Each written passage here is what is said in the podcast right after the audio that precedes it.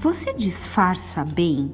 Não digo se disfarçar colocando uma fantasia, mas por exemplo, quando alguém te mostra uma pessoa, olha o fulano de tal que fez aquilo e aquilo outro, você olha rápido ou consegue disfarçar? Alguns não conseguem, são indiscretos mesmo, chegam até a apontar para a pessoa para fazer o fofoqueiro passar mesmo vergonha. Mas, como sempre temos aqui exemplos de pessoas que fazem muito bem as coisas, eu quero te contar de uma pessoa que disfarçava muito bem. Ele era um fariseu chamado Simão e um dia convidou Jesus para comer em sua casa. Entra também na casa uma mulher pecadora. Ninguém sabe a classe de pecados que havia cometido ou se cometia pecados diariamente, mas essa mulher se joga aos pés de Jesus.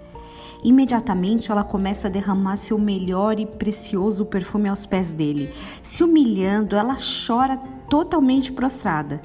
Com seus cabelos, chega a enxugar os pés de Jesus. Nosso amigo Simão, bom de disfarce, começou a pensar que Jesus não era tão profeta assim. Se ele soubesse das coisas, não deixaria nem aquela mulher mexer nele. Como eu sei que ele estava disfarçando, pelo que Jesus falou para ele lá em Lucas 7,44.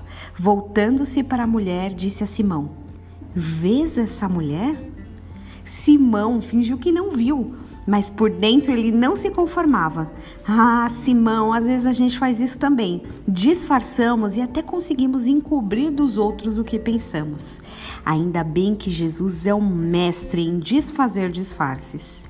Essa história traz inúmeros ensinamentos e a gente poderia até falar, né? Um dia depois do Dia Especial da Mulher, poderíamos explorar que Jesus empoderou ela de uma forma especial. Poderíamos falar da sua, da sua humilhação ou até como não julgar as pessoas. Mas hoje eu quero falar sobre ser real. Enquanto Simão disfarçava, a mulher não escondeu a sua condição. Jesus a perdoou e Simão, apesar de ter uma experiência quase única e exclusiva de ter Jesus em sua casa, passou por ele da mesma forma que entrou.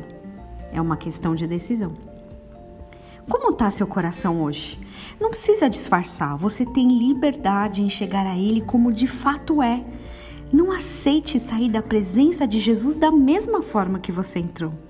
Que você tenha um dia abençoado, em nome de Jesus.